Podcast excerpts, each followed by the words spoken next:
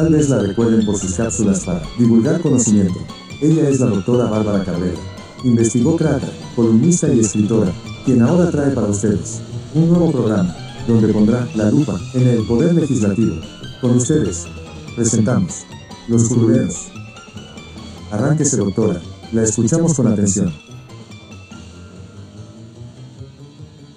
Los congresos estatales y cómo recuperar la vitalidad en los parlamentos.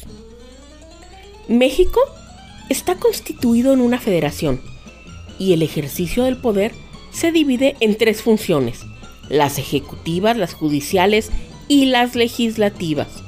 Estas últimas recaen en el poder legislativo, el cual se observa desde dos vertientes. A nivel federal, a través del Congreso de la Unión, con un sistema bicameral conformado por dos cámaras, la de diputados y la de senadores. A nivel local, cada entidad federativa tiene un sistema legislativo unicameral denominado Congreso del Estado, Legislatura del Estado o Asamblea Legislativa, en el caso de la Ciudad de México. En el caso particular de la Ciudad de México, la Asamblea Legislativa es el órgano de gobierno que hace las veces del poder legislativo en la entidad, mismo que permaneció en funciones hasta el 16 de septiembre de 2018, ya que derivado de la reforma constitucional en materia política de la Ciudad de México, publicada el 29 de enero de 2016, el ejercicio del poder legislativo se depositará a partir del 17 de septiembre de 2018 en la legislatura de la Ciudad de México. En México hay 1.124 diputados locales y sostenerlos cuesta a los mexicanos 13.551.3 millones de pesos. Así lo revela el informe legislativo 2017 del Instituto Mexicano para la Competitividad. El documento de referencia divide sus observaciones y resultados en tres secciones. Inciso A. Composición de los congresos locales. Inciso B. Manejo de los recursos públicos. E inciso C. Desempeño legislativo. Los que en conjunto proporcionan un panorama completo acerca de la manera en que llevan a cabo sus funciones los poderes legislativos de las 32 entidades de México. El informe legislativo advierte que desde 1974, año en que se introdujo en distintos congresos locales la figura de diputados de partido y posteriormente la de diputados por representación proporcional, el número de legisladores locales se ha triplicado. De conformidad con las constituciones estatales y el Estatuto de Gobierno del Distrito Federal, al 31 de marzo de 2017, el número total de legisladores locales en México es, como ya lo mencioné, de 1.124, un promedio de 35 diputados por legislatura, cifra que contrasta con la observada en 1974 cuando solamente existían 369 curules, es decir, un promedio de 12 diputados por Congreso. El punto neurálgico, sumado al inacabado debate concerniente al número de legisladores, lo sintetizo en las siguientes interrogantes. ¿El trabajo llevado a cabo por quienes ocupan las curules es eficiente? ¿Se constituyen en verdaderos representantes populares? ¿Escuchan a sus representados? ¿Conocen la realidad sociojurídica, política, cultural, medioambiental y económica de los distritos que representan? Una vez electos regresan y están atentos al acontecer de sus comunidades? ¿Rinden cuentas? ¿Hacen uso de mecanismos tradicionales y o digitales para mantener informados a sus representados acerca de sus labores y desempeño? ¿Sus iniciativas son adecuadas a la realidad imperante o solo son presentadas iniciativas a la menor provocación o que atienden a los intereses de los poderosos? Hoy en día, las dificultades que afrontan las tareas legislativas son diversas. El nerviosismo legislativo, los factores reales de poder, la negociación política, tanto la ausencia de dictamen como la sobredictaminación, la inobservancia de los plazos legales para elaborar el dictamen, la parálisis legislativa, resultado de la interrupción de plazos para dictaminar, sea porque termina la legislatura o bien debido a que concluye el periodo ordinario de sesiones, el rezago legislativo, del cual derivan multiplicidad de causas entre algunas otras más. Corresponde a los ciudadanos estar atentos a estas cuestiones para que llegado el momento de elegir en las urnas a los representantes populares, se lleve a las curules a los mejores y a partir de ahí seguir de cerca su desempeño, pugnando por una eficaz rendición de cuentas. Ahora veamos el porqué de la decadencia de la representación legislativa. Consolidar la representación parlamentaria requiere tiempo, no es producto de generación espontánea. Son necesarios múltiples factores para lograrlo. Entre ellos, destaca la vinculación del binomio electores-elegidos, a partir de lo cual es ineludible activar el grado de responsabilidad que tienen unos y otros. En esta tesitura puedo afirmar que no hay legislador sin pueblo, y el pueblo requiere de representantes para hacer escuchar su voz. Esto dicho de otra manera, es que se trata de un círculo virtuoso. No obstante, no siempre es así. Cuando los ciudadanos no participan y los representantes no escuchan, estamos frente a una política espectáculo simulada que de manera paulatina muestra los efectos negativos en el escenario sociopolítico. De lo que se trata en un sistema democrático es que las personas destinatarias de las decisiones políticas y normas jurídicas puedan dialogar con el legislador, al menos en la forma de petición legislativa, sujeta a reglas sustanciales y formales, y si en algún ámbito deben poder hacerlo sin que eso suponga presión ilegítima alguna, es en las materias política, social o económicamente sensibles donde esta parte es sumamente importante. Lo que parece profundamente antidemocrático es que se excluyan de esa forma mínima de debate materias tan relevantes para la vida de la ciudadanía como por ejemplo el Código Penal, las normas electorales o derechos fundamentales como la vida, la libertad personal, la educación, la huelga, las reuniones y asociaciones. Esto se extiende cuando los parlamentarios y dirigentes de partido se concentran en la construcción de una imagen de éxito. Obsesionados por los sondeos diarios, se preocupan por reflejar las preferencias actuales de los electores más que representar sus opiniones o intereses.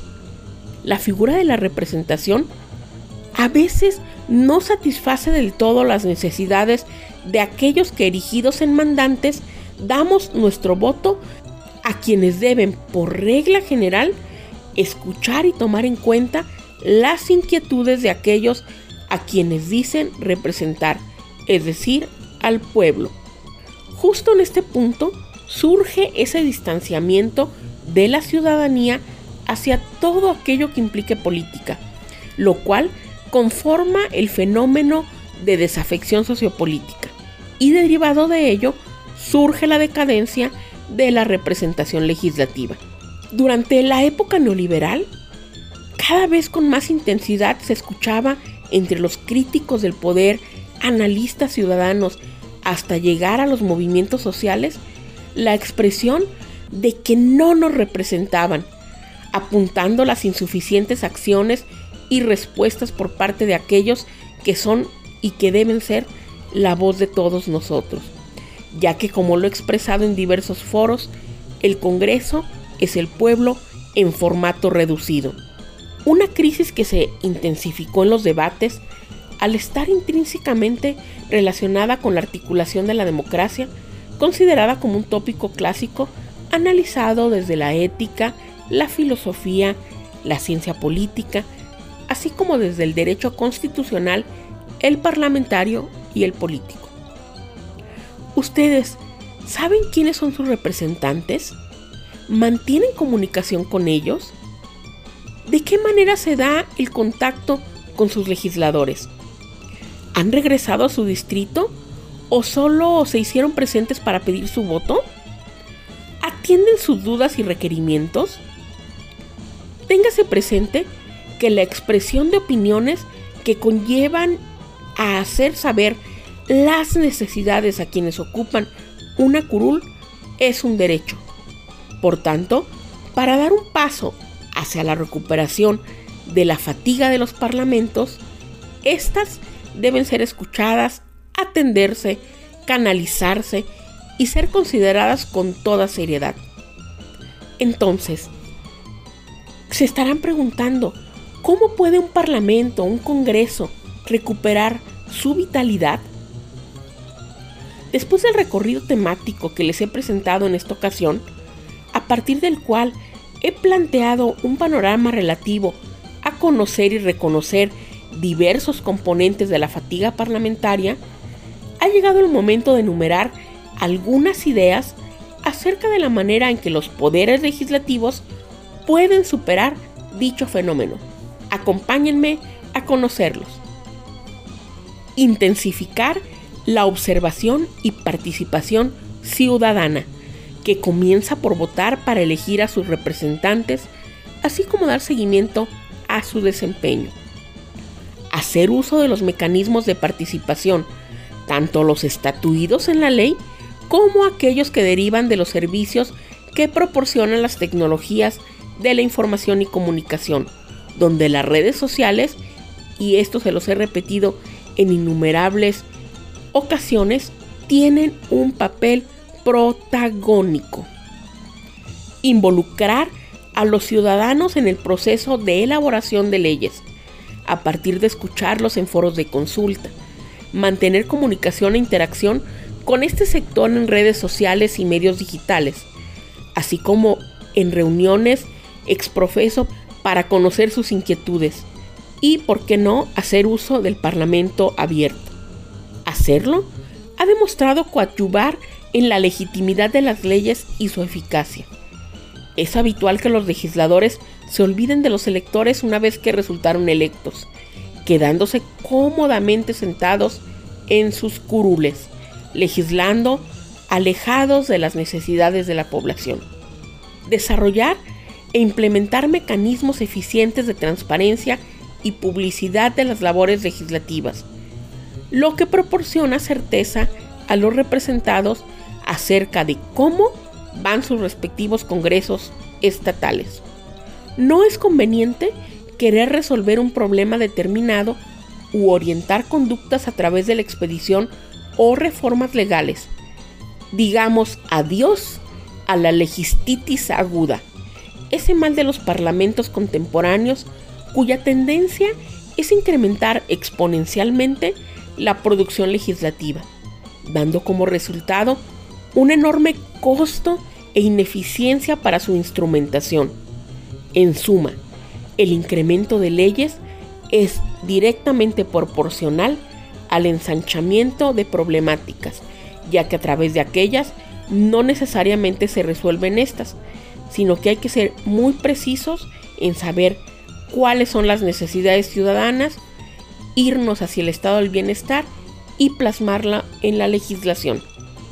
Entonces, ¿cada cuánto tiempo tendría que aplicarse un proceso de validación y vigencia de las leyes en dado caso de que fuera así?